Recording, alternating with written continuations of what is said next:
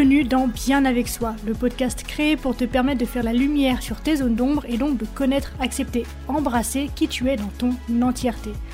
Ce voyage en toi que je te propose est la promesse de vivre une plénitude émotionnelle ineffable et la liberté absolue d'être qui tu es. Pour cela, je te parle de développement personnel, de psychologie, de philosophie, de spiritualité, de résilience, de mindset et aussi de mes apprentissages. Je suis Marie Perron, coach spécialisée dans le shadow work et je suis ravie de t'accueillir dans ce tout nouvel épisode. Aujourd'hui, j'ai envie de pousser un peu plus loin le sujet qu'on a commencé à évoquer ensemble dans l'épisode de la semaine dernière, puisque la semaine dernière, on a parlé de l'une des raisons principales à la souffrance, j'ai envie de dire, de l'espèce humaine, à savoir le sentiment de séparation d'avec tout le reste de la création. Ce sentiment, on l'a vu également, est créé notamment par les concepts de dualité et de dualisme qui, comme nous l'avons vu aussi, sont souvent confondus alors que leur différence est absolument fondamentale. Pour faire simple, si tu n'as pas entendu l'épisode de la semaine dernière, eh bien tout d'abord je t'invite à le faire, mais pour que tu puisses suivre l'épisode d'aujourd'hui, très simplement, le dualisme, c'est un terme qui désigne, qui affirme le caractère séparé et irréconciliable des éléments, alors que la dualité sous-entend que les éléments formant le tout sont interdépendants et inséparables. Aujourd'hui donc, je te propose de faire un pas de plus et de voir comment mettre fin à cette souffrance de l'humanité en te parlant d'unité et donc de non-dualité. Qu'est-ce que l'unité? Faut-il rejeter la dualité pour atteindre cette unité? Comment transcender la dualité pour voir au-delà? Ou encore faut-il absolument rechercher la non-dualité pour être heureux? Ce sont toutes les questions auxquelles nous allons commencer à répondre ensemble dans l'épisode d'aujourd'hui. Au cours de ma quête spirituelle, très empreinte de la culture asiatique, je dois l'avouer, merci les arts martiaux, je me suis souvent retrouvée face à l'injonction il faut sortir de la dualité, tu dois, Marie, sortir de la dualité pour pouvoir être heureuse. Il semble donc que rejeter la dualité permette de voir sa vraie nature, de même que celle de l'univers, et donc d'être heureux. Mais tu le sais, tout ce qui est de l'ordre de l'injonction a tendance à me titiller un petit peu, d'autant que celle-ci est particulièrement paradoxale avec la notion qu'elle invite à explorer. Donc, qu'en est-il vraiment? La dualité, on l'a vu donc, désigne simplement le caractère de ce qui est composé de deux éléments de nature différente. Mais elle peut aussi pointer le caractère dual et donc double de la création, et ce sont les fameuses paires que l'on connaît si bien, le noir-blanc, jour-nuit, lumière-ombre ou encore bien-mal. Elle peut aussi et surtout dans nos perceptions occidentales, être entendu comme pluralité, diversité ou encore multiplicité, dans le sens où chaque être ou chaque chose posséderait une nature particulière et distincte. Et si tu as envie d'élargir tes perceptions sur ces notions de particularité et de distinction, je t'invite à écouter la série sur le Go qui pointe du doigt spécifiquement ces notions-là. Enfin bref, la dualité donc, pour finir, peut aussi désigner la distinction de moi avec l'autre, ou les autres, avec le monde.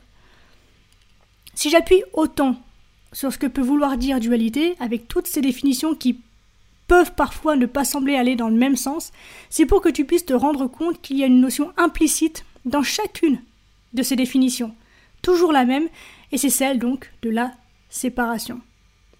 Et cette séparation, tu l'auras compris, a tendance à créer en l'homme, avec un petit h, donc à l'humanité en fait, un sentiment de solitude, d'isolement, de rejet même à l'égard des autres éléments ou acteurs de la création. Et c'est ce qui fait qu'on a tant de mal à se tourner vers des concepts tels que celui de la mort ou encore du sens de la vie, puisque tout petit face à l'immensité, à l'infini, perçu en tout cas de l'univers ou de ce qui nous entoure, eh bien on a du mal à trouver notre place là-dedans. C'est la raison pour laquelle certaines disciplines, certaines philosophies nous invitent à explorer la notion d'unité.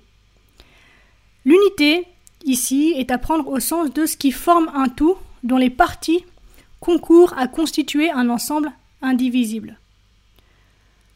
Et c'est ce vers quoi semble vouloir nous guider la non-dualité. Dès lors que l'on accepte la présence de toutes les parts du monde, de l'univers en nous, l'amour que nous avons pour l'univers, le monde, la nature, les animaux, les autres et tout le reste, est l'amour que nous avons pour nous-mêmes. Et en même temps, l'amour que nous avons pour nous-mêmes est l'amour que nous avons pour l'univers, le monde, la nature, les animaux, les autres et tout le reste. Et ça donne super envie sur le papier.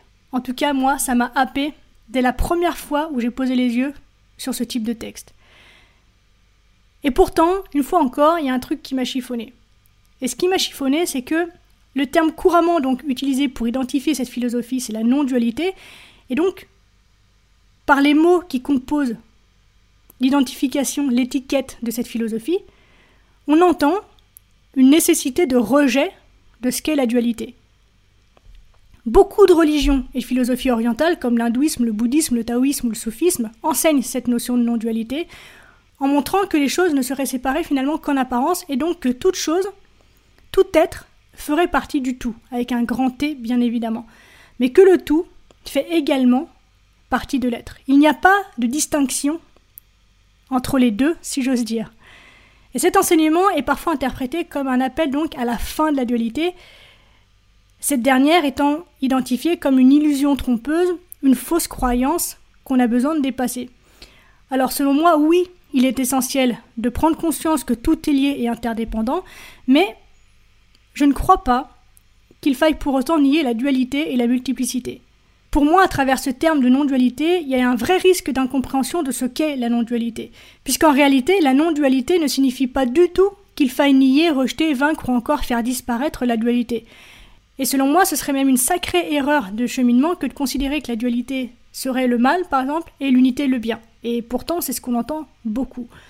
Parce que rien qu'avec cette définition et cette injonction, cette invitation, on va dire, eh bien, on retombe tout de suite dans la dualité. Donc, une fois encore, c'est une injonction qui est paradoxale. Unité et dualité, donc, ne sont pas du tout antinomiques. Ce sont au contraire deux représentations de la même réalité. Imagine que tu tiennes une pièce dans tes mains. Le côté face, on n'a qu'à dire que c'est la dualité, et le côté pile, eh bien c'est l'unité. Elles font toutes les deux partie du même ensemble. Donc, uni ne veut pas dire non composé, et unité ne signifie pas uniformité. Et donc, il ne faut pas confondre fusion et réconciliation. Il ne s'agit pas de rejeter la diversité, mais au contraire de l'embrasser et de l'aimer. Et enfin, l'unité, c'est l'amour. L'amour au sens que proposait Einstein, à savoir que pour Einstein, l'amour, c'est la synthèse et la synchronicité des opposés complémentaires. Donc la non-dualité ne consiste pas à nier le multiple, mais à l'unir en soi. On est donc face à un superbe paradoxe le plus beau qui soit pour moi, puisque accepter totalement la dualité permet d'arriver à l'unité. L'unité est dans la dualité et la dualité est dans l'unité. Est-ce que ça ne te rappelle pas un super symbole que tout le monde aime et que tout le monde connaît, le yin-yang? Pour conclure, garde à l'esprit que le dépassement de la dualité ne signifie pas son effacement. De la même façon que dépasser un événement, un obstacle ou une situation difficile par exemple ne signifie pas l'effacer mais la transformer en soi au sens de l'intégrer en soi. On arrive déjà à la fin de cet épisode. Merci de l'avoir regardé jusqu'au bout. J'espère qu'il t'a plu. Si c'est le cas, n'hésite pas à me le faire savoir et à m'encourager en mettant 5 étoiles et un commentaire sur Apple Podcast. Les témoignages, les interactions, ça m'aide à rendre le podcast visible et donc disponible à un plus grand nombre de personnes et c'est vraiment super important pour moi. Pour finir, si tu as des questions, eh bien n'hésite pas à me les poser sur Instagram, le lien se trouve dans la description. On se retrouve très vite dans un tout nouvel épisode. D'ici là, bien sûr, prends soin de toi, sois reconnaissant envers la vie et surtout n'oublie jamais que tu es la personne la plus importante de ta vie et que de ce fait, tu mérites ce qu'il y a de meilleur. Je nous aime, à la revoyure.